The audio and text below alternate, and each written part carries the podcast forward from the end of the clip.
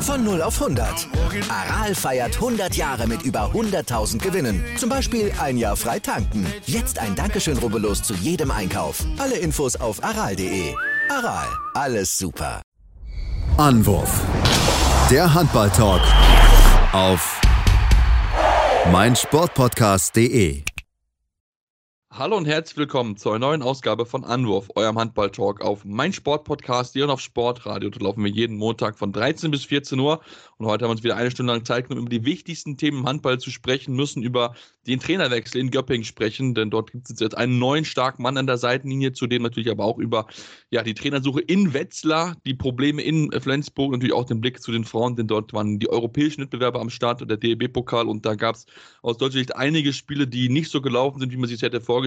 Deswegen wollen wir darüber reden. Mein Name ist Sebastian Müller von das meine natürlich nicht allein, sondern heute wieder ein Experte an meiner Seite, neben Patrick Fritsche. Hallo Patrick. Tag, Sebastian, grüß dich, hi. Ja, Patrick, lass uns äh, mit dem Topspiel vom Sonntag anfangen. Ähm, THW Kiel Welches? gegen. Äh, ja, welches? Eine richtige, berechtigte Frage, aber wenn wir es natürlich zeitlich nehmen, dann wollen wir uns mit dem Spiel THW Kiel, HSG Wetzlar beschäftigen. Äh, für die Kieler ja auch Wetzlar immer ein schwieriges Cluster gewesen in den letzten Jahren, aber sie haben den ersten Auswärtssieg seit 2019 in Wetzlar eingefahren. Gewinnen mit 31 zu 25 in einer Partie, die in der ersten Halbzeit sehr ausgeglichen war. Ja, und dann kam halt Landin, kann man so zusammenfassen, oder?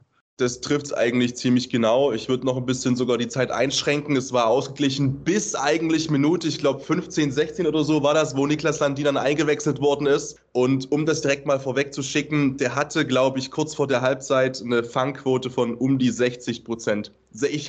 Ich, ich, habe das, ich hab das live verfolgt. Ich war schon auf dem Weg zur Arena in Leipzig. Ich habe das größtenteils dann im Ticker mitgelesen und habe gedacht, die verschreiben sich da die ganze Zeit, weil ich es nicht glauben konnte. Wahnsinn, wie viel Unterschied ein Niklas Sandin machen kann und wieder mal gemacht hat, wenn es drauf ankommt. Und man muss dazu sagen, ähm, er hat ja jetzt nicht nur, sage ich mal, die Bälle weggenommen und abgenommen. Es war aber auch direkt so, dass er in den Köpfen drin war von Wetzlar in meiner Wahrnehmung. Also die, die Jungs, die sind auf das Tor von Kiel zugelaufen, die ersten 15 Minuten und haben ihren Stiefel durchgespielt aus Wetzlarer Sicht. Und dann ist Landin gekommen und du hast sofort gemerkt, was das auslöst im Angriff von Wetzlar. Die haben ja nicht nur Bälle auf ihn geworfen, sondern auch teilweise daneben oder drüber horrend verworfen, diese Dinger, weil er einfach schon diese Ausstrahlung hat und dieses Tor so zumauert. Das war komplett Banane. Ja, das war wirklich, also wirklich komplett verrückt, was er dort wieder gehalten hat. Am Ende steht er bei einer Quote von 42 Prozent. Richtig, richtig überragend. Das kann man einfach ganz, ganz klar so sagen. Und hat halt wirklich dazu gesorgt, dass sowieso eine Mannschaft, Wetzlar hier ein bisschen verunsichert ist. Klar, man hatte ja einen Sieg eingefahren letzte oder vor zwei Wochen da ja gegen, äh, gegen Hannover, aber man merkt auch schon noch, dass die Mannschaft natürlich noch nicht so diese, ja, diesen, diese Sicherheit haben kann aufgrund der Situation. Das ist ja ganz, ganz klar. Das muss man einfach so sagen, dass sie da einfach noch ein bisschen brauchen, um diese ja, Unsicherheiten einfach abzulegen. Zudem noch dann gab es vor dem Spiel Ankündigung von einigen Fans, die da zu einer Schweigeminute für Ben Matschke aufgerufen haben, um äh, ja den Trainer ähm, ja, an ihn zu denken, wo ich mir gedacht habe, okay, das ist schon, äh, man merkt, dass da auch in Wetzlar, wo ja eigentlich sonst immer so, sag ich mal, so Ruhe herrscht, wo äh, alles äh, Friede, Freude, Eierkuchen ist, dass es jetzt auch schon mit der Entlassung da auch schon so ein bisschen sich so Unmut wächst, auch wenn es wohl nur eine vereinzelte Fan äh, Fangruppe gewesen ist, aber trotzdem, es ist schon etwas, Patrick, wo ich sagen muss, sowas kenne ich aus Wetzlar einfach gar nicht. Nee, ne, du sagst es ja, weil die letzten Jahre einfach auch vielleicht ein bisschen, wenn wir ehrlich sind, über den Erwartungen liefen. Also gerade die letzte Saison natürlich war natürlich sensationell oder die vorletzte war das, glaube ich. Die, ja, beid, alle, beide. Also die, glaub, die letzte beide. war sowieso die Ja. beste sowieso der Vereinsgeschichte, meine ich. Genau. Und das ist, glaube ich, so ein bisschen das in Anführungszeichen dann Luxusproblem. Ich war äh, vor einigen Jahren äh, mal in, in Wetzlar eine Zeit lang und habe das auch mitbekommen. Und natürlich ist das erstmal auch der komplette Stolz der Region. Also jeder, Ja. der nicht so ungefähr genau weiß, geografisch, wo das liegt, ihr müsst euch das wirklich so vorstellen. In Hessen mitten in Hessen und du hast ringsrum nicht viel an, an Erstligasport. Du hast vielleicht noch Gießen nebenan, nebenan, dann hast du die Basketballjungs quasi und sonst, zumindest an Männersport, ist nicht mehr viel. Das nächste ist dann wirklich schon Frankfurt, dann äh, Fußball oder eben die anderen Sportarten in Frankfurt, aber das sind auch anderthalb Stunden.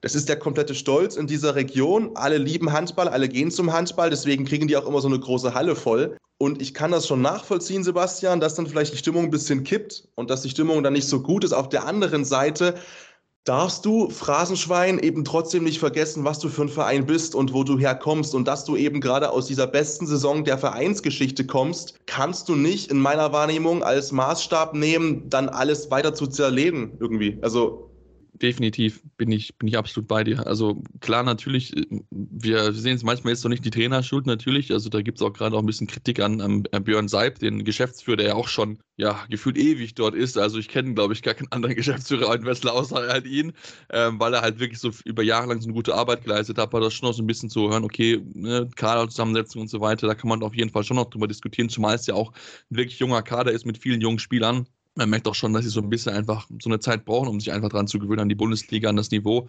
Ähm, jetzt ist so, Björn Seib hat es natürlich auch vor der Partie gesagt, man ist jetzt in den finalen Gesprächen, ähm, hat drei Kandidaten wohl, die man noch, die man da, die man da jetzt hat. Also von daher gibt es jetzt auch bald einen Trainer, wobei er dann aber auch wiederum gesagt hat, ja, wir müssen jetzt mal gucken mit unserem Spielplan, wann wir ihn dann einsetzen wollen, wo ich mir denke, so, wenn du einen Trainer hast, dann ist es doch total egal, wann du ihn einsetzt.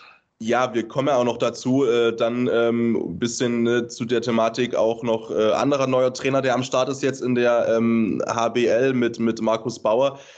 Der wurde auch einfach reingeworfen und der hat vielleicht noch einen viel größeren Kaltstart, weil der war ein ganz paar Jahre nicht an der Seitenlinie in der Handball-Bundesliga unterwegs. Und in Leipzig war es so, das habe ich letzte Woche ja auch erzählt, dass man den neuen Coach direkt sozusagen reingeworfen hat im Auswärtsspiel, in Wetzlar sozusagen aus Leipziger Sicht und der ist direkt vom Flughafen gekommen.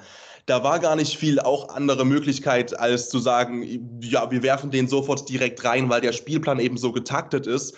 Und es sind jetzt bereits vier Trainerwechsel, was auffällig viel ist zum Zeitpunkt der Saison, eben November, Dezember jetzt, die äh, voll, von, vollzogen worden sind. Und jetzt sich hinzustellen, zu sagen, ich kann das nachvollziehen. Also, das siehst du, denke ich mal, genauso. Natürlich willst du als Wetzler einen, einen, Typen haben, der auch reinpasst in diesen Verein, der so Handball bekloppt ist im positiven Sinne. Auf der anderen Seite, der Spielplan wird ja nicht entschlackter. So, und dann kannst du natürlich auch warten, bis WM ist. Glückwunsch, da ist die halbe Mannschaft nicht da. Ähm, macht auch keinen Sinn. Also, du, du musst, weil, glaube ich, die anderen Teams es auch gezeigt haben, dass es klappen kann. Leipzig vorne weg, kommen wir noch dazu später du musst ihn reinwerfen. Also, wie viele Gespräche willst du denn führen?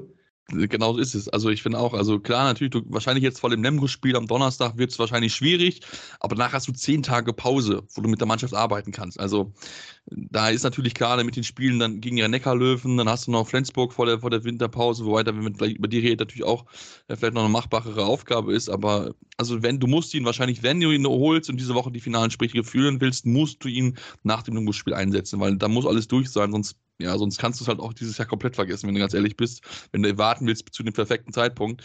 Ähm, ja, also wie gesagt, ich war ein bisschen sehr überrascht, was da Björn Seib äh, ja so, so von sich gegeben hat teilweise. Aber lass uns, ich fand auch viel spannend, was auch Viktor Schilagi gesagt hat, denn äh, wir müssen ja drüber reden, Patrick. Ähm, Niklas Landin ist ja überragender Keeper, aber wird ja dieses Jahr zum letzten Mal Bundesliga spielen. Und danach hat man jetzt einen Nachfolger präsentiert mit Vincent Jarrat aus äh, Frankreich. Und äh, gab natürlich dann auch bei der Sky die Diskussion, okay, Benjamin Buric vielleicht 2024, aber da hat er eiskalt gesagt, das war nie ein Thema, hat nie mit ihm gesprochen, mit Benjamin Buric.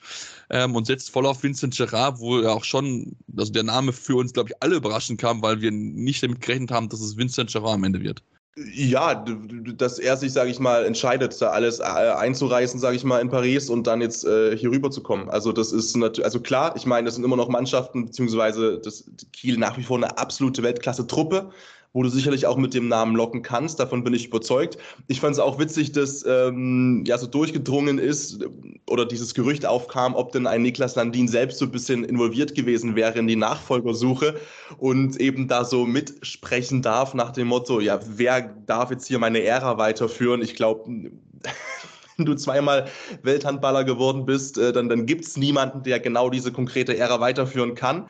Ähm, du hast jetzt einen Torhüter verpflichtet, einen, wo ich glaube, Kiel zumindest erstmal vom Papier jetzt keine großen Einbußen macht. Da bin ich schon überzeugt davon.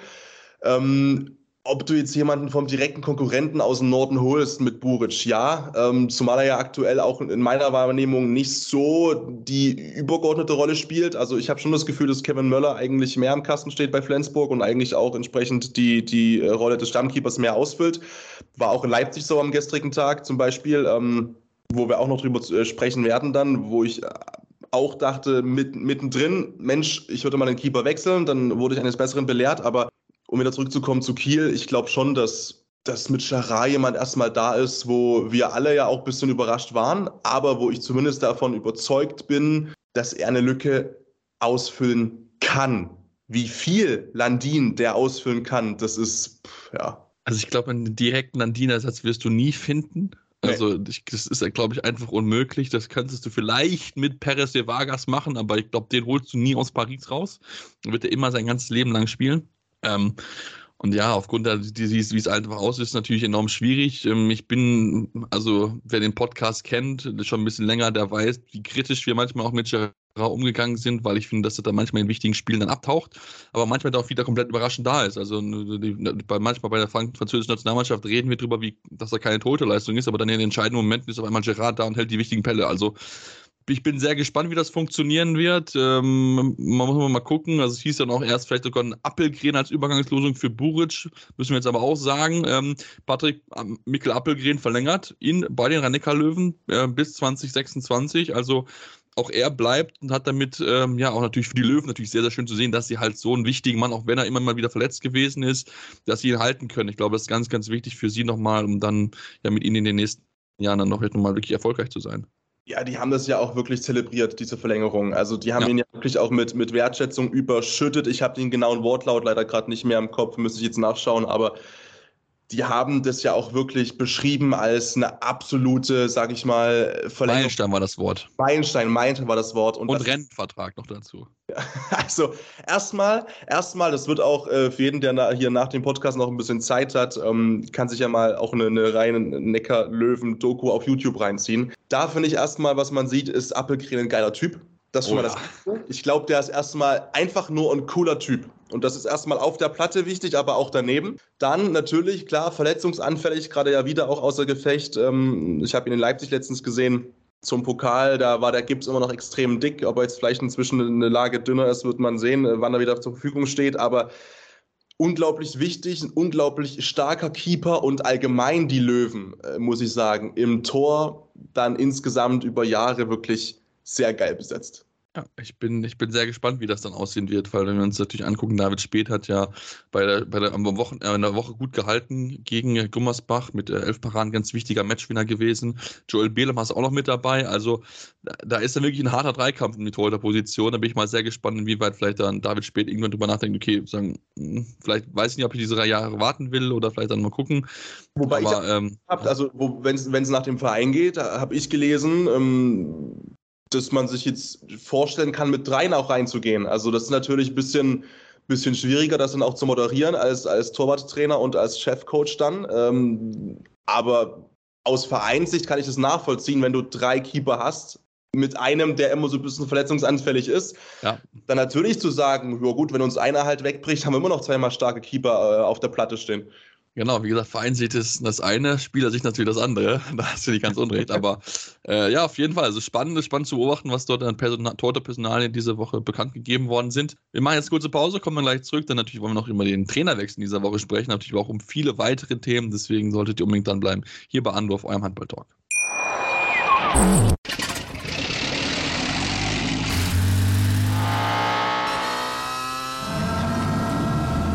0 auf 100.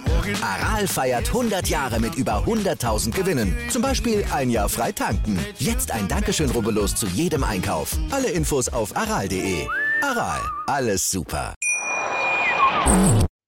Ja, dann lasst uns doch, dann, wenn wir zurück sind, hier jetzt um den Trainerwechsel mit beschäftigen, den Blick werfen zu auf die frisch auf zu frisch auf Göppingen, die ja, mitten in der Woche quasi ihren Trainerwechsel verkündet haben, haben am Dienstag noch klar gewonnen gegen äh, Tatran Pesov mit 34 zu 24. Äh, ja, und dann kam dann am Mittwoch ähm, so gegen Mittagszeit die Meldung, ja, wir wechseln den Trainer, wir holen äh, Markus Bauer, der jetzt erstmal kurzfristig übernimmt und äh, stellen Hartmut Meyerhofer frei. Das war, glaube ich, Patrick, ähm, ja, sehr, sehr überraschend. Klar, er war unter Kontrolle, Meyerhofer, aber nach dem Spiel am Dienstag, dann am Mittwoch sagen, okay, wir holen einen neuen Trainer, das war dann doch schon, ja, Schocker. Ja, ein Schock. Ähm, zeigt also vom Zeitpunkt her nur. Also eigentlich nur der Zeitpunkt. Für mich ist es nur der Zeitpunkt. Ja, klar, das zeigt für mich allerdings nur, dass, also du steckst nicht drin, weder im Verein noch in den Abläufen dahinter, aber ich kann mir jetzt nicht vorstellen, dass die Gespräche da erst nach der Partie geführt worden sind. So. Und das ist dann, glaube ich, auch ein bisschen der Wunsch vom Trainer zu sagen, okay, Europa, da, ich muss nicht gleich mitfliegen nach dem Motto, ne, und gleich, oder gleich mich auf europäischem Parkett irgendwie äh, vorstellen und mich da beweisen, sondern ich möchte erstmal äh, entspannt reinrutschen gegen einen Letztjahresaufsteiger, gegen den HSV Hamburg und möchte dann entsprechend diese Partie als Coach betreuen, aus Sicht von Markus Bauer. Der wird davor schon alles festgestanden haben und deswegen wirkt der Abgang vielleicht relativ unglücklich von Meyerhofer, beziehungsweise das, äh, die Beurlaubung so kurz danach der Partie, die ja wirklich positiv verlief. Auf der anderen Seite, ja, das glaube ich, das stand zumindest aus Vereinssicht dann schon eine ganze Weile fest. Das Verwunderliche ist doch eher der Name an sich, oder? Also ich habe jetzt, also ich Markus Bauer, ich habe es ja in der ersten Folge erzählt letzte Woche, wo ich am Start war. Ja, 2007 Weltmeister geworden. Das waren so meine handballerischen Anfänge. Da hat ja, glaube ich, jeder Handball geguckt, irgendwie auch als kleiner Knirps. Und da war er eben mit unterwegs und dann in der, ja, in meiner Wahrnehmung zumindest äh, in der Versenkung verschwunden, dann in Stuttgart aufgetaucht, hat da HBL-Luft geschnuppert als Coach an der Seitenlinie, aber dann auch wieder Jahre nichts gemacht. Und jetzt ist er plötzlich in Göppingen Trainer und eben nicht bei einem Verein, wo es einfach läuft und er ein bisschen Magneten über eine Taktiktafel schieben muss, sondern wo es halt wirklich brennt eigentlich. Ja, also das ist wirklich, also er war ja jetzt ja vier Jahre raus, durch 2018 ist er dann in Stuttgart entlassen worden, wo ja wirklich dann danach erstmal wirklich nichts von ihm zu sehen ist, weil er ist in die freie Wirtschaft gewechselt äh, und dass er jetzt zurückkommt, wirklich, also hätte ich auch nicht mit gerechnet, bin ich ganz ehrlich. Also sein Name ist immer mal wieder so ein bisschen aufgetaucht, auch um das Thema Nationalmannschaft war mal im Gespräch. Ich meine, er hat damals in Lemgo überragende Arbeit geleistet, hat Lemgo in die Champions League Qualifikation geführt. Lemgo, TBV Lemgo, damals, ich glaube, müsste 2011 gewesen sein, meine ich, wo er dann dann ja, irgendwie so einer Nebel- und äh, Nacht- und Nebel-Aktion entlassen worden ist mit Daniel Stefan zusammen, damals von Finn Holpert, was ich bis heute noch nicht nachvollziehen kann. Aber gut, äh, über Finn Holpert, dessen Namen können wir jetzt auch äh, viele drüber diskutieren, was da passiert ist. Da gibt es ja noch die eine oder andere El Lemgoer Legende, die wegen ihm in ordentliche Bredouille geraten ist. Also von daher, ähm, ja, das ist äh, ja für mich auch überraschend gewesen, dass sie jetzt ihn zurückholen. Ähm, wenn wir uns natürlich auch das erste Spiel anschauen, Patrick. Ja, Donnerstag gespielt gegen Hamburg, du hast es gesagt. Zwei komplett unterschiedliche Partien, zu, zu, also zwei unterschiedliche Halbzeiten. Zur Pause liegst du mit sieben zurück und ja, am Ende holst du irgendwie trotzdem noch den Punkt 26, 26. Also, das war wirklich, hat wirklich alles an äh, Auf und Abs geboten, was möglich war. Ja, ähm, ich tue mich immer noch schwer. Also, natürlich ist der Punkt sicherlich erstmal ein kleines Pflaster auf eine geschundene Köppinger Seele. Das glaube ich schon. Auf der anderen Seite hast du auch Glück, dass eben ähm, du überhaupt einen Punkt holst, weil der letzte Angriff, das Angriffsrecht lag beim, beim HSV und dann hast du eben das Glück, dass ähm, Mortensen den Ball verwirft, obwohl der wieder eigentlich einen, einen, guten Tag hatte. Und im Endeffekt kannst du dich auch bei ähm, Sego bedanken im Kasten, der einfach 45 Prozent weggenommen hat an dem Tag. Also, aber da muss ich sagen, endlich, weil ich finde, Marian Sego dieses Jahr kompletter Enttäuschung gewesen bisher. Ja, ja, äh, da kann man vielleicht jetzt sagen, ne, Individualtrainer-Effekt, keine Ahnung. Ähm, natürlich 45 Prozent absolute Weltklasse-Leistung. Die brauchst aber halt dann auch, ne? Also es ist immer noch kein Frisch auf Göppingen. Du hast es angesprochen, erste Halbzeit liegst du mit, äh, mit sieben hinten, stand 9 zu 16. Mit das neun halt, Tore. Neun Tore daheim. Neun ja, Tore. genau, neun Tore zu Hause geworfen und natürlich ist das noch nicht das Frisch auf Göppingen, was sich vor allem auch die Fans vorstellen. So, wenn du gegen einen immer noch relativ frischen Erstligisten mit dem HSV Hamburg, der natürlich einen großen Namen hat, aber lange in der Versenkung unterwegs war, wenn du gegen den trotzdem noch so eine Weltklasse-Keeperleistung brauchst und dir einen Punkt zurechtschwitzt in der zweiten Halbzeit, liegt da trotzdem noch viel im Argen. Natürlich, auf der anderen Seite haben wir es gerade thematisiert, Markus Bauer ist jetzt erst eine kurze Zeit da und entsprechend äh, kann da noch gar nicht viel passieren, ähm, auch an neuem Spielsystem, was er dann implementieren möchte, will, muss, whatever. Ähm, es war ein Punkt, der war wichtig, der tut, glaube ich, auch wirklich sehr gut in Göppingen. Auf der anderen Seite handballerisch natürlich immer noch extrem, extremst Nachholbedarf. Ja, auf jeden Fall. Also da bin ich, bin ich absolut bei dir. Natürlich, äh, er hat jetzt nicht viele Zeit, weil natürlich mit europäischem Geschäft, äh, da hast du natürlich zwei Spiele in der Woche, wo du halt immer Gas geben musst. Also da bin ich da mal sehr gespannt, was mich auch total überrascht, dass Markus Bauer der älteste Trainer jetzt in der Bundesliga ist mit seinen 51. Also für mich ist der nicht, nicht im Ansatz, weil es so alt, aber es zeigt auch, wie jung eigentlich auch die Trainer in der Bundesliga sind. Wenn dann, wenn Markus Bauer der älteste Trainer der Bundesliga ist, mit Frank Carstensen, glaube ich, zusammen auch ein 71er Jahrgang, also wirklich ja. äh, kom komplett verrückt, wie, wie jung die Trainer in der Bundesliga sind. Ähm, und dann schauen wir mal drauf, äh, ja, natürlich, wie er sich dann, wie er sich dann weiterhin schlagen wird, ne, wenn wir uns jetzt natürlich dann auch anschauen. Ähm, jetzt in, wie gesagt, unter der Woche ist natürlich dann das wichtige Spiel äh, europäisch natürlich, was ansteht. Dann natürlich dann daheim gegen die Rhein-Neckar-Löwen am Sonntag, also auch bei den Rhein-Neckar-Löwen. Das ist natürlich auch eine enorme, eine enorme Aufgabe, die dann auf ihn warten wird. Also das ist äh, keine einfachen Aufgaben, die er aktuell da vor der Brust hat. Haben wir schon natürlich dann genau drauf, wie er sich dann dort präsentieren wird. Ja, dann lass uns von einem äh, Verein mit Sorgen zum anderen Verein ein bisschen mit Sorgen äh, kommen, die in der Woche hatten, wo es überhaupt nicht gelaufen ist. Die SG Flensburg-Handewitt. Patrick, du warst ja live vor Ort bei in Leipzig und hast es angucken können in der Partie. Das war spitz auf Knopf, am Ende gewinnt und äh, Leipzig mit ein bisschen Glück, denn äh, ja, Kevin Müller haut das Ding selber rein beim 31 zu 30. Das war komplett wild, das habe ich noch nie gesehen, was da sowas passiert. Aber natürlich äh, zeigt irgendwie auch so ein bisschen diese äh, Flensburger Saison, man spielt gut und aber man kann halt diese Punkte einfach nicht sammeln. Ja, wobei ich da sogar eine Klammer drum setzen würde, um dieses spielt gut, denn das war echt nicht gut. Also das war bis zur 40. Minute auch in Leipzig nicht wirklich gut. Äh, für alle, die es nicht mitbekommen haben, die müssen sich halt vor, oder ihr müsst euch vorstellen, dass es waren teilweise minus sechs mit Angriffsrecht auf Leipziger Seite, wo es hätte minus sieben stehen können. Und das war wirklich, natürlich, ich habe immer das Gefühl gehabt, ich habe immer auf der Tribüne gesessen und habe immer das Gefühl gehabt von, naja, plus fünf reicht nicht. Plus sechs aus Leipziger Sicht reicht auch nicht, weil es ist immer noch die SG Flensburg-Handewitt. Und die hatten dann mittendrin auch diese zehn Minuten, wo sie eben gekommen sind, wo du auch diese individuelle Klasse hast, ähm, teilweise auch immer die gleichen Spielzüge gespielt, immer an den Kreis, immer an, zu Jensen gespielt und der hat es dann dreimal am Stück gemacht und verwandelt das Ding wo du natürlich auch merkst, die individuelle Klasse und Qualität ist eine ganz andere als auf Seiten eben von Leipzig, müssen wir auch ganz klar ehrlich sagen. Aber das Problem ist, aus Flensburger Sicht, dass es kein schöner Handball ist, nach wie vor nicht. Das war gerade in der ersten Hälfte teilweise so verkrampft und so viele Fehler, einfache Fehler, technische Fehler, Würfe, die man könnte natürlich wohlwollend sagen, stark pariert waren. Man könnte aber auch einfach sagen, die auch nicht gut geworfen waren, die überhastet geworfen waren aus dem Rückraum. Die Leipziger haben das wirklich gut gemacht und haben, wenn überhaupt, dann vor allem Würfe zugelassen in der ersten Halbzeit, die ähm, eben wegnehmbar waren durch Severas. Also ja, sicherlich ein Duselsieg äh, hinten raus für die Leipziger. In meiner Wahrnehmung aber auch gemessen am kompletten Spiel verdient, weil du teilweise eben äh, mit plus 5, plus 6 geführt hast. Dass dann Flensburg die Qualität hat, wieder ranzukommen, natürlich, das ist vollkommen klar. Aber gerade die Flensburger, ich habe gelesen, ähm, einige Schlagzeilen auch in dem Bereich, Flensburg patzt in Leipzig. Hm, das finde ich fast schon das falsche Wort, weil es war kein unverdienter Sieg eben auf Leipziger Seite und Flensburg handballerisch wirklich diese zehn Minuten ausgenommen, einfach auch nicht gut. Nicht gut. Ja, und ich meine, sind ja auch ohne Jim Gottfriedson angereist. Ich glaube, der hatte wohl Magen-Darm-Probleme, hieß es, glaube ja. ich, im, im Vorfeld. Ja, auch gedacht, das habe ich auf der Pressekonferenz auch äh, ein paar Tage vorher angesprochen, wie man denn in, in Jim Gottfriedson stoppt. Äh, das Gute, in Anführungszeichen, äh, gute Besserung, nichtsdestotrotz an der Stelle natürlich. Das Gute aus Leipziger Sicht ist natürlich, wenn du ihn nicht stoppen musst. Ähm, ja. Und dann merkst du auch sofort, und das ist genau das, was du in Flensburg gerade genau merkst, in der kompletten Saison, der fehlt. Und ich habe niemanden gefunden im ganzen Flensburger Spiel, wo ich das Gefühl habe oder hatte, dass der mal weiß, wie Flensburg jetzt spielen soll, welche Angriffsformation, welchen Spielzug, der diese Verantwortung übernimmt, auch mal zwei, drei Aktionen sich sozusagen mal zu nehmen, die auch erfolgreich zu bestreiten um mal einen Ruck durchzuschieben durch das eigene Team. Da gibt es keinen, wenn Gottfriedsson fehlt aktuell.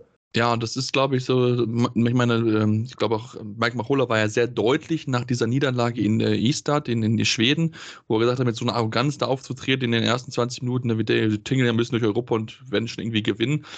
Und das ist schon noch so ein Thema, wo ich auch bei dir bin. Also ich, dieser dieser Flensburger Handball, den sieht man einfach aktuell gar nicht. Also du, ich finde, du hast auf dem Rückraum Mitte eine enorme Vakanz. Klar, du hast eigentlich mit Mats Menser Larsen, der ein sehr erfahrener Spieler ist. Du hast einen Goran Sögard, der, wir müssen nicht unterhalten, einer, der wirklich ein Top-Spieler ist, auf jeden Fall. Aber die performen einfach gar nicht. Mats, also, zum Beispiel Menser Larsen zum Beispiel, das, da konntest du dabei einfach zugucken.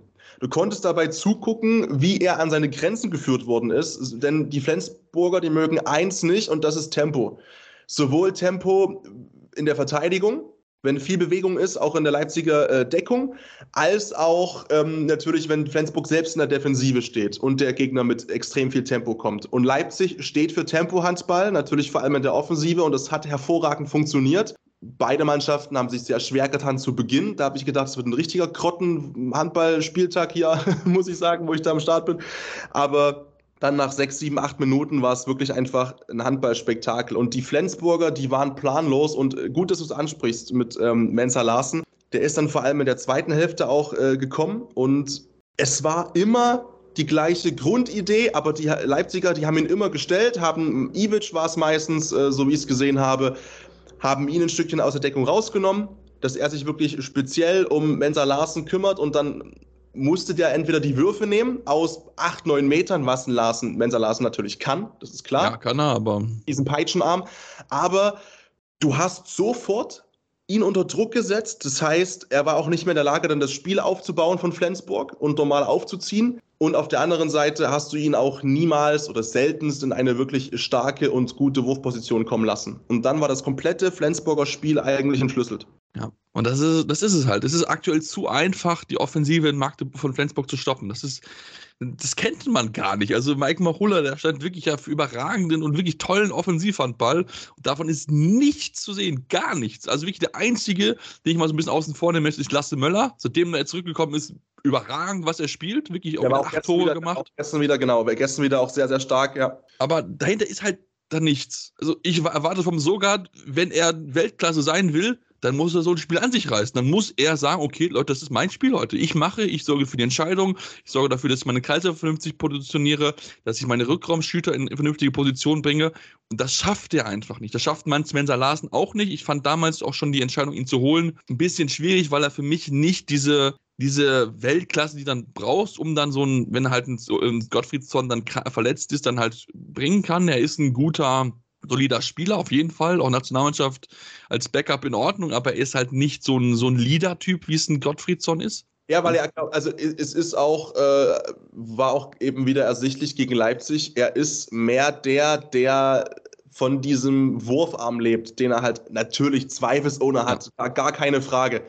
Aber wenn du ihn eben schon ein bisschen stellst, wenn du meinetwegen auch äh, 5-1 verteidigst zum Beispiel und einen wirklich rausschiebst zu ihm und komplett ihm diesen Anlauf nimmst, weil er diese Explosivität auch nicht, nicht hat gerade und auch diese, diese Antrittsschnelligkeit einfach nicht hat. Und er muss abschließen aus acht, neun Metern.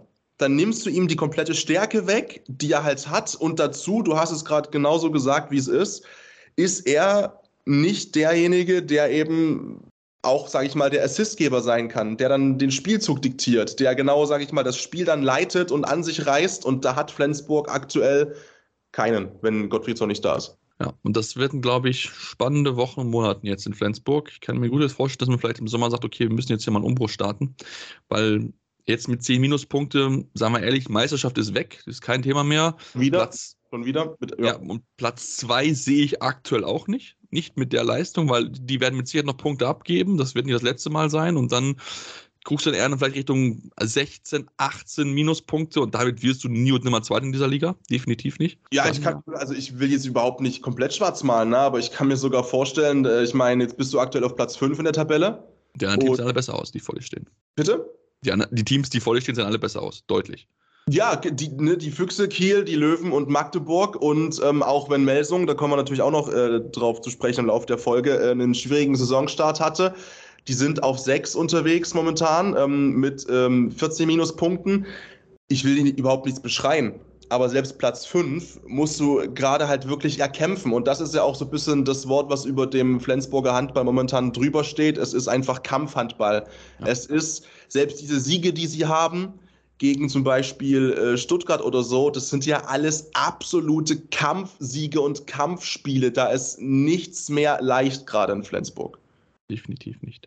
Ja, dann machen wir jetzt mal eine kurze Pause, nachdem wir uns jetzt über den Flensburger Halbband gesprochen haben, wollen wir noch über weitere Partien sprechen. Natürlich auch noch den Blick werfen auf den Frauenhandball. Da gibt es natürlich auch einiges zu besprechen. Deswegen bleibt dran hier bei Anwurf, eurem Handballtalk.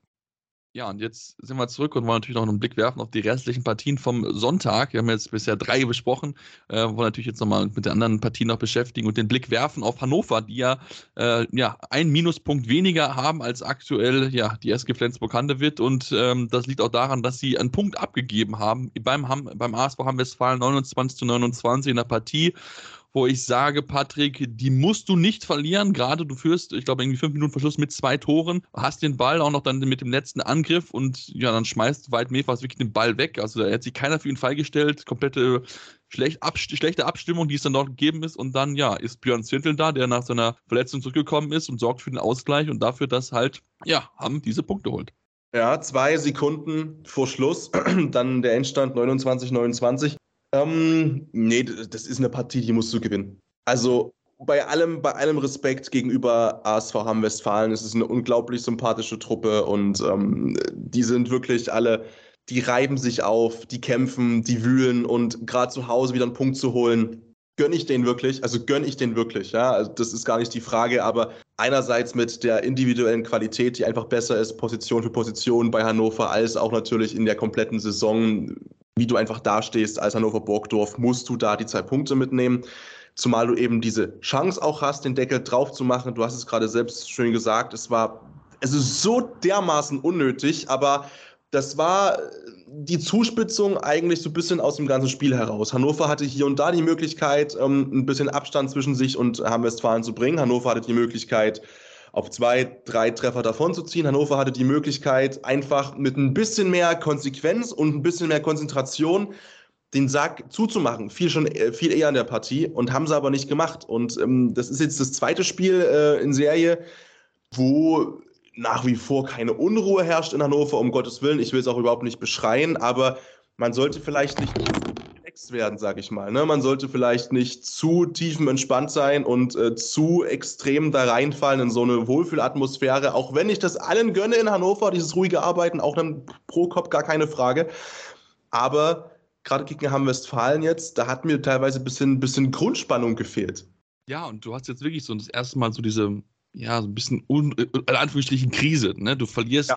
daheim, du verlierst daheim gegen Wetzlar, eine Mannschaft, die angenockt ist, lässt jetzt einen Punkt liegen in Hamm, also gegen zwei Mannschaften, die aktuell nur im Tabellenkeller sind, haben sowieso Wetzlar von der Qualität her vielleicht ein bisschen weiter nach oben orientiert, aber trotzdem halt eine verunsicherte Mannschaft und ähm, das müssen ja. wir sein. Also, also aus Hannoveraner Sicht, genau. 100 Prozent, wenn du einen Fan fragst oder auch mal ganz insgeheim im Verein, waren das vier Punkte, die geplant waren, safe. Ja. Und da musst du halt dann natürlich aber auch gucken, wenn du dir die Torhüterleistung anguckst. Quenstedt, wenig Bälle gehalten, nur sechs Stück. Dominik Nuebner nur zwei, 15 Prozent Quote und das, obwohl er ja in dieser Woche von Handball Leagues gesagt wurde, dass er in Leipzig unterschreibt. Also da vielleicht war vielleicht ein bisschen. Äh, sagen. Mit dem Kopf woanders. Am Koffer packen schon insgeheim irgendwo im Kopf. Na, um Gottes Willen. Und wenn es doch stimmt, ich habe das zuerst gehört. Ähm, nein, aber äh, sicherlich. Es ist, war kein, kein Sahnetag auf der Torhüterposition, aber ich möchte da eben das ganze Team nicht rausnehmen. Aber natürlich kommt das dann mit dazu, wenn du das Torhüter-Duell klar verlierst gegen Bosic, der starke, solide 31,5 Prozent äh, Fangquote hatte. Dann kommt an so einem Tag halt alles zusammen ich habe hier und da so aufgeschnappt, Hamm ist konkurrenzfähig. Ja, ja, aber diese Klammer da drum ist trotzdem dick. Also, weil du natürlich nichtsdestotrotz auch profitiert hast von dem sehr schlechten Torhütertag aus Hannover Sicht, weil du profitiert hast von einer komplett unkonzentrierten Mannschaft auf der Gegenseite. Natürlich, das ist im Abstiegskampf, ist dir das scheißegal, du brauchst es dann. Ja? Kampf, Leidenschaft, natürlich bei Hamm komplett vorhanden.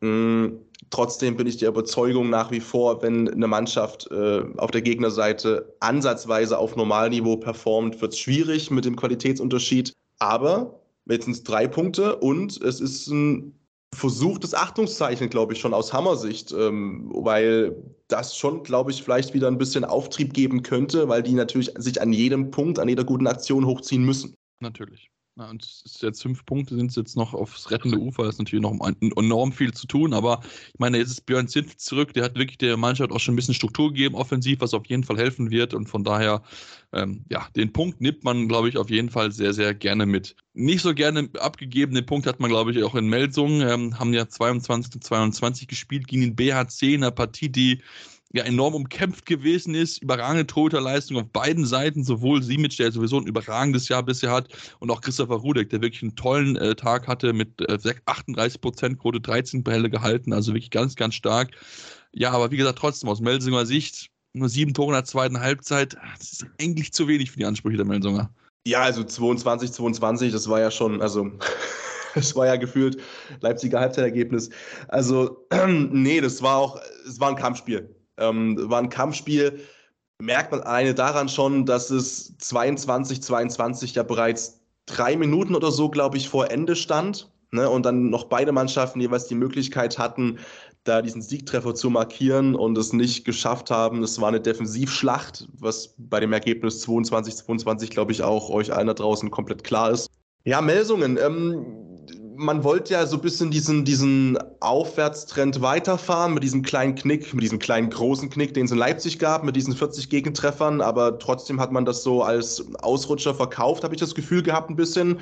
Wurde ja auch so formuliert auf den Pressekonferenzen oder auch in den Post- oder Pre-Match-Interviews, dass es schon so ein bisschen darum geht, diese positive Tendenz, die es wohl gibt, aus Vereinssicht mitzunehmen. Die gibt es auch in meiner Wahrnehmung, wenn wir uns auf die komplette Saison fokussieren das war ja am Anfang wirklich horrend, wo man dachte, boah, hier und da wurde die MT als, als geheimster Geheimfavorit gehandelt und dann hat man, die, hat man sich komplett zerlegen lassen, die, die ersten Spiele, ähm, um es ein bisschen äh, martialisch auszudrücken. Also es ist ein Positivtrend zu sehen, aber gegen den BHC sollte man im Normalfall als MT-Melsungen, wenn es normal läuft, läuft es eben nicht, ähm, aber auch zwei Punkte mitnehmen. Ja, definitiv. Also ich meine, natürlich, BHC ne, hat sich auch schon gut präsentiert. Das ist ja wirklich ein, wirklich ein enges Mittelfeld, das darf man auch nicht außer Acht lassen.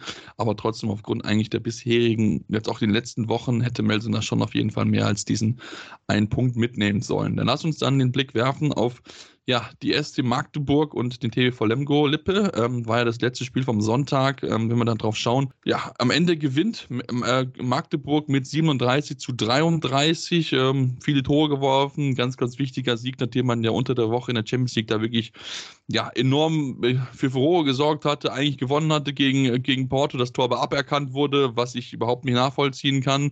Ähm, aber gut, das ist dann halt so, aber ich glaube trotzdem, dass man jetzt die Partie gewinnen konnte, so klar. Ich glaube, das ist ähm, bisschen äh, ja, gute Seelsorge für die geschuttenen Magdeburger Seele. Ja, zumal es auch äh, souverän war. Also ja. natürlich äh, 33 Gegentreffer gegen Lemgo. Da ist auch äh, natürlich die, die Verteidigung nicht happy, das ist schon klar. Äh, da wird äh, Nikola Portner auch nicht zufrieden sein im Kasten, der im Kasten stand, ähm, größtenteils dieser Partie. 25% Fangquote, ja, ähm, okay.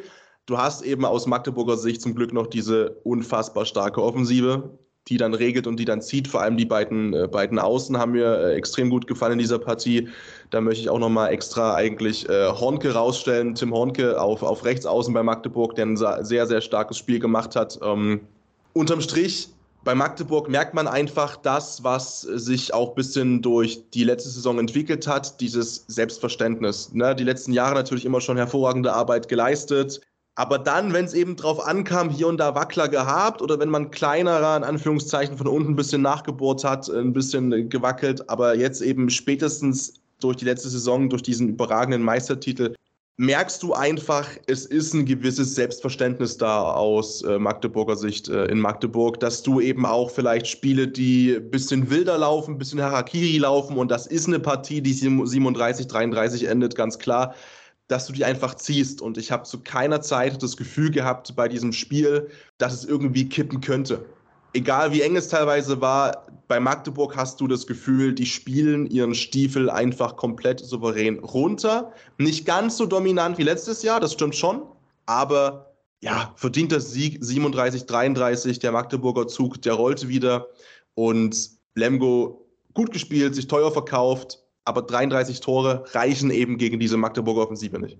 Ja, vor allem, wenn du halt keine Tor Torhüterleistung halt hast, ne? Also fünf Paraden, 16% Quote von Borko Rostowski, Finzecher überhaupt gar keinen Ball gehalten. Ich finde auch, Finzecher, er muss langsam mal den nächsten Schritt machen. Ich finde, in seiner Entwicklung bleibt er halt so ein bisschen halt stehen, weil er halt nicht diese Konstanz halt reinkriegt. Und das ist halt schon etwas, wo ja dann auch natürlich irgendwann mal dann auch was kommen muss. Ähm, ne? wenn, er, wenn er in der Bundesliga dauerhaft spielen will, dann, wenn du es halt nicht hinkriegst, dann spielst du in der zweiten Liga halt ein bisschen runter. Ähm, deswegen schauen wir mal, inwieweit er vielleicht dann mal ein bisschen noch ein bisschen Konstanz reinkriegt bis zur WM-Pause und dann natürlich auch darüber hinaus. Ja, dann sind wir jetzt soweit durch. Eigentlich, beziehungsweise wir müssen natürlich eigentlich schon über das reden, was im Topspiel am Samstag gesprochen ist. Patrick, 30 zu 28 gewinnen die Füchse gegen den HC Erlangen. Wir haben ja gesprochen letzte Woche über den Erlangen ein bisschen ausführlicher, die ja wirklich schwere Spiele jetzt hatten in letzte Woche und wieder gut gespielt, aber halt, da geht das halt das bisschen besser.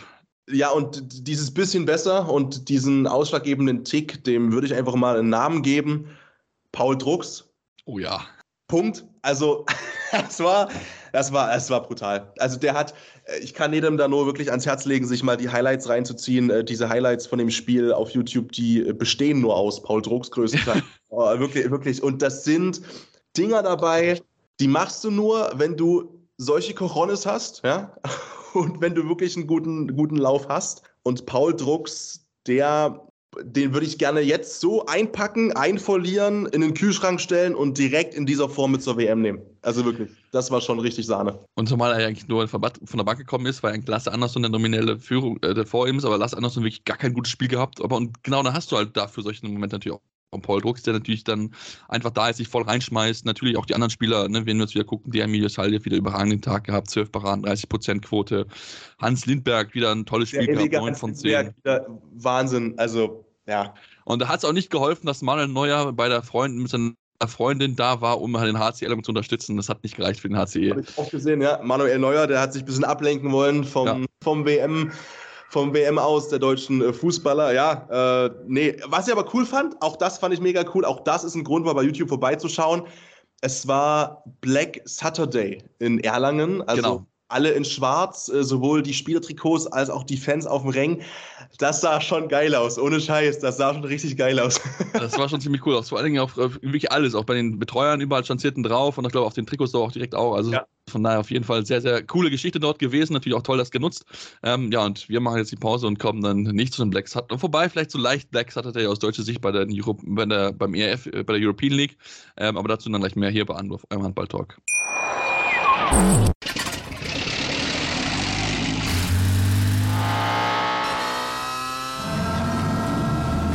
0 auf 100. Aral feiert 100 Jahre mit über 100.000 Gewinnen. Zum Beispiel ein Jahr frei tanken. Jetzt ein Dankeschön, rubbellos zu jedem Einkauf. Alle Infos auf aral.de. Aral, alles super. Ich habe mich natürlich schockverliebt, weil die war wirklich ganz, ganz klein. So begann die Mensch-Hund-Beziehung zwischen Christina und Tierschutzhund Frieda. Und wie es danach, nach dem ersten Moment der Verliebtheit, so weiterging und welche Klippen es danach zu umschiffen galt, das hört ihr in der neuen Ausgabe von Iswas Dog, dem Podcast für harmonische Mensch-Hund-Beziehungen. Iswas Dog? Mit Malte Asmus. Überall, wo es Podcasts gibt. Ja, und jetzt wollen wir drüber reden, über den Frauenhandball, denn auch im Frauenhandball gab es einiges an Spielen in dieser Woche. Zwar keine Ligaspiele, aber zumindest pokalmäßig waren wir fleißig unterwegs, sowohl DRB-Pokal als auch europäisch, European League, Champions League. Und ich habe schon ein bisschen angedeutet, es gab so ein leicht Black Saturday für die deutschen Mannschaften. Aber lassen wir erstmal mit den positiven Ergebnissen anfangen. Äh, Patrick, den Blick werfen auf den BVB, die ja beide Spiele schon hatten am Wochenende, Samstag und Sonntag, haben sie daheim gespielt, haben das Heimrecht vom CRK Celestica abgekauft gekauft und äh, ja, was soll man sagen? Zweimal souverän gewonnen, 43, 22, 31, 15. Lief rund beim BVB. Erstmal äh, hast du schön gesagt, den Gegner. Danke dafür. Das, das, ähm, Nein, also das war ja, also es war von vornherein ja schon klar, bei allem Respekt, wie immer, wer hier Favorit ist in dem Spiel.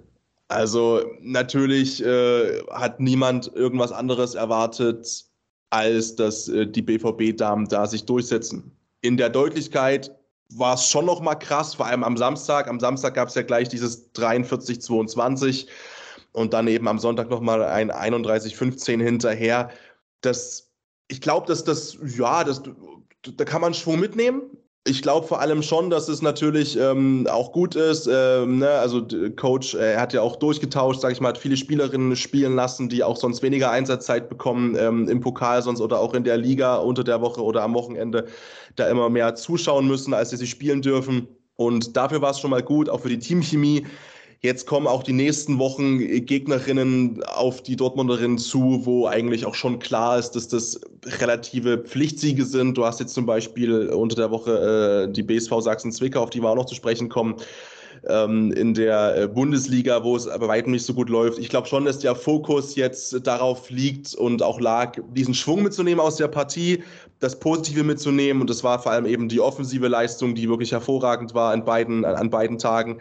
Aber der Fokus und der Blick geht, glaube ich, jetzt schon so in Richtung drei Wochen zum Spitzenspielern gegen Bietigheim. Ich glaube, dass ähm, natürlich ist es europäisches Geschäft, natürlich für Dortmund auch wichtig, aber ja, das waren zwei zu klare Siege am Wochenende, als ob man da jetzt groß irgendwie eine Analyse starten kann, glaube ich. Ja, definitiv. Also das war wirklich überragend. Gerade schon schnell gucken, 43 Würfe hatten, 43 äh, Tore haben sie am Sonntag erzielt, 46 50 Würfe, das ist eine überragende Quote und auch die Torhüterin. Jara hat dann heute an beiden Tagen 50 Prozent oder drüber. Ja, ich glaube, das sagt alles zu dieser Partie aus. Also von daher, das waren ja sehr, sehr deutliche Erfolge für den BVB. Ja, einen klaren Sieg konnte auch der THC feiern beim IK, IK Seehof. Ne, wir kennen ihn bei den Herrenhandball eine wichtige Mannschaft und eine gute Mannschaft. Ja, Thüringen hat sie gewinnt, klar und deutlich mit 30 zu 22 in der Partie, wo sie wirklich von Anfang an wirklich ja, davongezogen sind ja, davongezogen und auch äh, souverän das runtergespielt haben, ähm, dann gegen Ende auch. Und vor allem, ja, wieder mal so ein bisschen auch ans Leistungslimit gegangen sind. Ne? Also es ist jetzt kein Karnevalsverein aus Schweden, der da, sage ich mal, äh, auf der Gegenseite stand, sondern es ist auch schon ein schwedisches Top-Team mit Silberhof. Nichtsdestotrotz, ähm, für die Thüringerinnen war es ein starkes Spiel, ein souveräner Sieg und auch wichtig. Ne? Ich meine, ähm, das war jetzt diese englische Woche, die erste große Bewährungsprobe nach der, ähm, nach der AM eben aus äh, Thüringer Sicht und die lief bisher mal so gar nicht. So, müssen wir mal ehrlich sagen, einfach an dieser Stelle. Und deswegen, das war, glaube ich, auch schon im Hinterkopf, ne, was denn jetzt passiert äh, beim THC und wie die Stimmung kippen könnte, wenn du eben drei von drei verlierst in der englischen Woche. Haben sie nicht, haben sich jetzt ein hervorragendes ähm, Rückspielpolster erarbeitet, sozusagen, mit, mit diesem Sieg mit 30 zu 22. Und ähm, Rückspiel ist dann kommenden Sonntag, 14 Uhr in Nordhausen, also in Thüringen. Und da dürfte im Normalfall nichts mehr anbrennen mit der Qualifikation für die Gruppenphase. Ja, dürfte auf jeden Fall nicht. Gerade wenn dann natürlich auch immer Schöpf wieder überragend hält. 17 Paradenquote von fast 46 Prozent. Wirklich sehr, stark. Auch natürlich gegenüber Johanna Butzen mit 20 Paraden, 40 Prozent natürlich auch einen guten Tag gehabt. Also da muss der THC gucken, dass sie dann die Torhüterinnen nicht so stark natürlich auch im Rückspiel macht, weil dann können sie wirklich nochmal ein bisschen, bisschen knapper werden. Aber bei die äh, DRB-Pokal wollen wir natürlich gleich drüber sprechen, wollen natürlich erstmal uns mit den weiteren Partien beschäftigen, denn die anderen zwei Partien liefen aus solcher Sicht überhaupt nicht.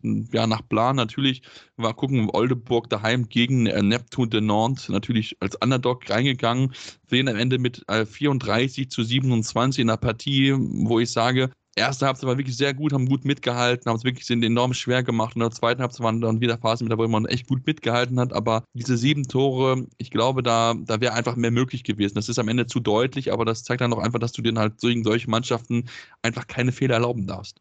Ja, und ähm, das ist, ich muss ein bisschen lachen, weil das ist ja eigentlich zweimal die gleiche Story bei zwei Spielen ne, an, diesem, an diesem Wochenende. Denn äh, nicht nur die Oldenburgerinnen, die hatten aber immerhin in Anführungszeichen ihrerseits keine fünf Tore Führung zur Halbzeit. Ähm, das sah in Buxtehude schon wieder anders aus.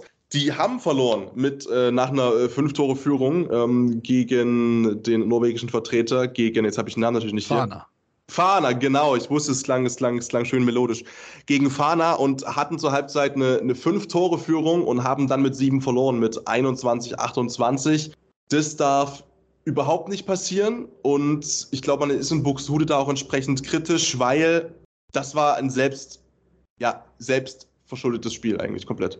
Ja, und das, äh, das ist so, so ein Ding, dass du wirklich, also das war ja nicht mal ein Hexenkessel, wo du sagen kannst, okay, gut, ne, das war jetzt, ne, die Stimmung hat dir so jetzt irgendwie dafür gesorgt, dass man dieses Spiel abgibt. Das war, ja, man konnte sich am, Pferd, am Bildschirm gefühlt so abzählen, wie viele Leute da ungefähr gesessen haben mit der Halle, was natürlich sehr schade ist für so ein Spiel, klar, aber ähm, ich, ich wirklich komplett Fahren verloren offensiv, überhaupt nichts mit Stande bekommen. Also da lief überhaupt nichts zusammen. Und da kann man auch den Blick auch dann schon mal werfen, noch auf, das, auf den DRB-Pokal, wo sie ja auch daheim spielen und 21 Tore nur werfen gegen die Vipers, äh, verlieren dann mit äh, 21 zu 23. Also von daher eine richtig schlechte Woche auf Buxtehude Sicht, die ja wirklich bisher ja eigentlich ja toll gespielt haben, aber jetzt so gar nicht irgendwie aus dem Quark kommen aus nach der, nach der EM-Pause. Also es sind jetzt zwei bittere Pleiten, die sie kassiert haben.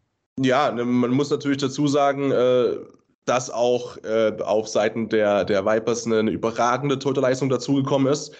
Ähm, auch bei, also auch bei Buxtehude, ne? Das heißt ja nicht, dass äh, Marie äh, Andresen jetzt ähm, schlecht gehalten hat. Die hatte eine 37er, 38 Prozent Quote, sage ich mal, was absolut top ist, sicherlich.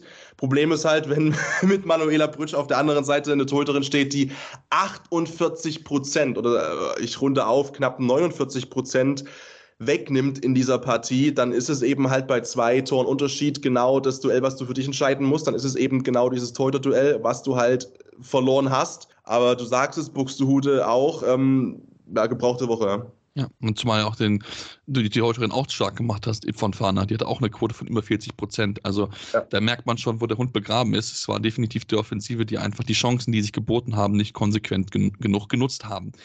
Dann lass uns den Blick werfen von der European League auf die Champions League, wo ja auch die äh, SGB Bietigheim gespielt hat. Haben, holen sie am Ende 25 zu 25 gegen Brest-Bretagne in der Partie, wo sie natürlich auch einige Verletzungssorgen hatten. Ne? Neben den schon noch bekannten Antje Döll, äh, Dennis Nelder und auch äh, Veronika Mahler ist dann noch kurzfristig Inga Smith ausgefallen. Also schon noch ein bisschen dezimiert gewesen. Vom Verlauf her aber natürlich bitter, denn man führte mit zwei Toren vor Schluss, hatte dann auch die Möglichkeit, diese Partie zu gewinnen, aber ja, wir dann, glaube ich, zwei entscheidende sieben Meter zum, in der Schlussphase und das ist dann halt, dieser kleine Knackpunkt, damit du dann halt nicht die zwei Punkte, sondern halt nur den einen Punkt im Endeffekt holst. Ja, und damit eben auch die Tabellenführung, sage ich mal, verspielst in der Handball äh, Champions League. Das, ja, du hast alles gesagt, was kann ich dazu groß sagen? Es ist halt wirklich einfach absolut ärgerlich, weil du das Spiel hättest gewinnen können. Von müssen zu sprechen, sind wir ein bisschen offensiv aber es wäre äh, gegen, ähm, gegen Brest definitiv möglich gewesen, dann äh, auch die zwei Punkte mitzunehmen und ähm, entsprechend halt, ja, es ist wieder so ein Thema, ne? eine Kraftfrage nach einer englischen Woche und eine Fokusfrage sicherlich auch. Du hast halt aber sechs Tore Vorsprung mittendrin und im Normalfall muss das eigentlich reichen. Ja. ja. Und das ist halt so ein bisschen, wenn ich noch, natürlich noch blicke auf den äh, DRB-Pokal, wo sie dann auch nur mit zwei Toren beim TSV Bayern und für Leverkusen gewonnen haben, wo man so ein bisschen, okay, so ein bisschen ist dieser, dieser Nimbus der Unbesiegbarkeit und wir gehen jetzt über alle drüber hinweg und gewinnen mit sieben bis acht Toren in jedem Spiel. Ist so ein bisschen abhanden gekommen. Natürlich klar, die Belastung ist natürlich groß. Viele Spieler haben EM gespielt, ähm, quasi EM gespielt, sind ja, dauerhaft im Einsatz. Natürlich klar, dass man irgendwann mal so ein bisschen so ein paar schwächere Spiele hat, aber ist jetzt auffällig, dass man diese Woche jetzt nicht so ganz an diese Dominanz halt anknüpfen kann. Das meinst sofort bezahlt. Ja, nee, absolut. Also das ist, das ist, ähm, das wird ja auch bemerkt in Bietigheim, beziehungsweise ist es ja auch was, was die Gegnerinnen merken. Ne? Ich meine, äh, du, du, bist ja auch vor einigen Jahren oder vor einigen äh, Monaten noch, vor einigen Saisons, wie auch immer, schon immer auch äh, in so eine Partie reingegangen, wenn du nicht gerade Borussia Dortmund warst, äh, mit dem Wissen, boah, wir müssen gucken, dass wir uns hier nicht eine arg große Delle abholen gegen Bietigheim. Ähm, das bezog sich sowohl ähm, ja, auf, auf den Pokal als auch auf die Meisterschaft. Und bedingt ja so ein bisschen einander, ne? dass du einerseits merkst, äh, die Kraft, von außen einfach zu sagen, ne? aber die Klar. Kraft, die schwindet, beziehungsweise die Fokussierung auch vor Weihnachten. Es gibt viele englische Wochen, äh, es gibt viele Reisestrapazen für die Spielerinnen. Ähm, das kommt noch mit dazu. Natürlich auf der einen Seite wirst du selbst ein bisschen schwächer vielleicht äh, oder spielst nicht ganz den Handball, den du spielen möchtest und den du auch spielen kannst. Auf der anderen Seite kommt noch dazu, dass auch die Gegnerinnen das natürlich merken. Das heißt, die Gegnerinnen sind gegen dich noch mal ein bisschen mehr motiviert und haben noch ein bisschen mehr Messer zwischen den Zähnen, einfach weil sie merken, ey, jetzt können wir vielleicht sogar mal.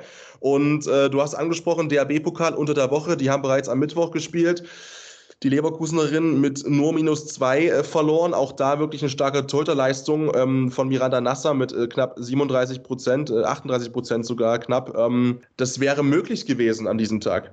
Zumal, wenn man noch guckt, dass die Leverkusenerin 22 technische Fehler hatten. Ja. Lass die mal ein paar wenige haben, dann haben wir eine Partie, die richtig, richtig eng wird. Also das ist, ist ja so. Und ich meine, die Wurfquote von Bietigheim in dem Spiel 49 Prozent. Kennt man gar nicht aus Bietigheim. Wirklich überhaupt nicht. Also das ist wirklich schon jetzt ein bisschen überraschend gewesen, dass jetzt so zwei Spiele hatten, wo es jetzt nicht so gelaufen ist. Klar, natürlich, Personaldecke ist ein bisschen ein Thema. Wenn du nur mit elf Spielerinnen äh, spielst in der Champions League, das ist natürlich etwas, was du nicht mal eben so äh, ja, kompensieren kannst, klar. Aber es ist schon so ein bisschen sehr, sehr interessant zu beobachten. Auch der THC, ich habe es auch gesagt, wenn wir auch da schauen, verloren da, äh, beim Tor bei TuS Metzing mit zwei, äh, 32 zu 34, haben 20 Tore in der zweiten Halbzeit kassiert und das ist natürlich dann für den THC, der wirklich eine starke Saison bisher gespielt hat, eigentlich zu viel. So eine Partie musst du eigentlich gewinnen. Musst du gewinnen. Auf der anderen Seite sprechen wir auch immer drüber, dass die Tussis mal ein Spiel äh, gewinnen müssten. Äh, letztes Wochenende gab es ja die starke Partie dann äh, gegen den BVB, wo sie sich auch nicht belohnen konnten. Und jetzt haben sie es mal durchgezogen, beziehungsweise durchgezogen im Sinne von haben ab der Halbzeit mal angefangen, ordentlichen Handball wieder zu spielen und eben aber auch konsequent bis zum Ende durch. So ist es, glaube ich, besser formuliert, weil das jetzt ein Spiel ist, auch im DRB-Pokal gegen den Thüringer HC, wo du nicht als Favorit natürlich reingehst in diese Partie, aber ähm, wo du eben seit Wochen wirklich auch ähm, nahezu immer gute Leistungen bringst und jetzt das Ganze eben auch mal bestätigen kannst und auch mal in einem Ergebnis manifestieren kannst. Deswegen, ich würde schon sagen, es war ähm, nicht unverdient, der Sieg und ähm, für die Metzingerinnen ohne jetzt parteiisch zu sein natürlich, äh, freut es einen schon ein kleines bisschen, weil sie endlich mal auf die Platte gebracht haben und vor allem auch konsequent dann zu Ende gespielt haben, das, was sie halt können. Und das hat man halt gesehen am Mittwoch. Genau, haben sich ja endlich belohnt dafür, für ihren wirklich, ja, für, für, die guten Leistungen, die sie ja gezeigt haben, auf jeden Fall. Wenn wir uns mit weiteren Ergebnissen beschäftigen, gewinnt die HSG Bensheim Auerbach mit 34 zu 18 beim ESV Regensburg im Zweitligisten. TuS Lindford gewinnt mit 26 zu 23 beim Frankfurter HC. Und ähm, ja, lassen wir auf jeden Fall noch über die Überraschung sprechen, denn der BSV Sachsen-Zwickau ist ausgeschieden aus dem Pokal, verliert mit 27 zu 33 gegen den Absteiger äh, Buchholz-Rosengarten, die jetzt in der zweiten Liga ja sind, mit 27 zu 33 und Buchholz-Rosengarten hat es getitelt mit Sachsenflug endlich beendet und ähm, ja, natürlich sehr, sehr schön, dass sie es dann schaffen, dann auch gegen den ehemaligen Liga-Konkurrenten hier in die nächste Runde einzuziehen. Ja, ähm, also darf nicht passieren. Also bei aller Freude und ich gönne jedem in, in, äh, in, in Buchholz, in Rosengarten, whatever, äh, ich gönne jedem diese Schlagzeile, ich gönne jedem da aufzustehen, die Zeitung aufzuschlagen und zu lesen, ha, geil, ja. Aber ich glaube, da sind wir uns einig, Sebastian, aus Zwickauer Sicht darf das nicht passieren. Das zeigt natürlich, ja, dass ähm, der BSV auch in der Saison wieder vielleicht vom Leistungsvolumen her ein bisschen näher dran ist an der zweiten Liga als an der ersten Liga. Das mag schon sein, zumindest wenn man so ein bisschen die Spitzen vergleicht, Spitze zweite Liga und Spitze erste Liga, dann würde ich Zwickau schon eher in Richtung ähm, oberes Zweitliganiveau sortieren, als jetzt in Richtung Bietigheim, Dortmund, whatever. Aber du spielst zu Hause, du spielst zu Hause, verlierst mit minus sechs gegen eine Mannschaft, die eine Liga unter dir spielt. Du hast, ja klar, äh, mit äh, Magnus Dottier eine, die neun Treffer markieren kann. Das heißt, die äh, ansatzweise auch wirklich Normalniveau spielt und auch einen, einen starken Tag hatte. Aber du darfst nicht verlieren, unabhängig davon, äh, wie motiviert auch da Buchholz Rosengarten ist gegen jemanden, wo man vielleicht vorher auch wusste, die können wir packen, die können wir schlagen. Der Liegenunterschied ist vielleicht auf dem Papier da, aber gar nicht mal so groß, wenn es um die Klasse geht aber das musst du trotzdem ziehen, bin ich der Meinung. Also ja. soll überhaupt nicht die Meinungen, äh, die, die, die Leistungen Abrede stellen ähm, von Buchholz, aber nichtsdestotrotz, das musst du einfach zu Hause, wenn du schon die Chance hast, zu Hause zu spielen, aus Zwickauer Sicht musst du das ziehen. Definitiv. Aber dann darfst du halt auch die Torhüterin stark machen. Ne? Mareike Vogel, Danike Troster, 18 Paraden insgesamt, überragende Quote. Äh, Troster mit 6 Paradenquote von 55 Prozent aufgerundet. Das ist schon, es ist dann einfach dann auch zu viel. Also du kannst natürlich auch so eine Partie nicht gewinnen, wenn die Torhüterin stark machst aus Sicht der, vom Sachsen-Zwickau. Und ähm, ja, das war dann, ein, äh, das war dann wirklich eine spannende Woche im Frauenhandball. Ähm, noch natürlich ohne Wind lassen, dass Dortmund auch ein weitergezogen ist die nächste Runde, gewinnt mit 3, 3, 32 26 bei der HSG Blomberg-Lippe. Also von daher für die Dortmunderin eine tolle Woche. Die letzte Partie findet dann am Mittwoch dann statt. Oldenburg gegen Sport um Neckarsulm. Ähm, da natürlich Oldenburg am Wochenende gespielt hat, konnten sie die Partie natürlich da nicht stattfinden lassen, sondern jetzt am Mittwoch die Nachholpartie dann dort. Und natürlich wollen wir natürlich dann drauf schauen in der kommenden Ausgabe auf die Partie, natürlich auch auf andere. Bis dahin dürft ihr uns sehr, sehr gerne folgen auf den Social Media Kanälen eurer Wahl. Facebook, Twitter, Instagram habt ihr die Möglichkeit, uns ja, zu folgen. Mit dem Handel Anwurf findet ihr uns dort jeweils, uns zu schreiben. Eure Meinung natürlich auch zu sagen. Freuen wir uns da sehr, sehr, sehr gerne drauf. Und natürlich gibt es bis da auch die Möglichkeit, uns äh, Rezensionen zu schreiben bei Spotify und bei iTunes. Die Möglichkeit, uns gerne fünf Sterne zu geben, aber auch gerne konstruktive Kritik. Was können wir besser machen? Woran können wir arbeiten? Und dann hören wir uns nächste Woche wieder hier bei Anwurf, eurem Handball-Talk. Peace.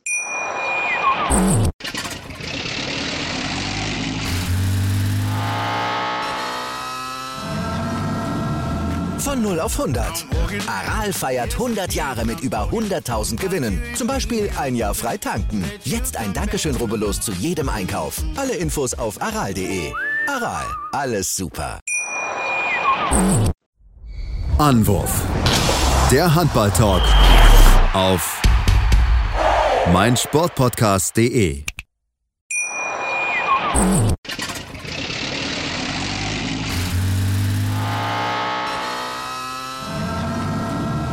Von 0 auf 100. Aral feiert 100 Jahre mit über 100.000 Gewinnen. Zum Beispiel ein Jahr frei tanken. Jetzt ein Dankeschön, rubbellos zu jedem Einkauf. Alle Infos auf aral.de. Aral, alles super.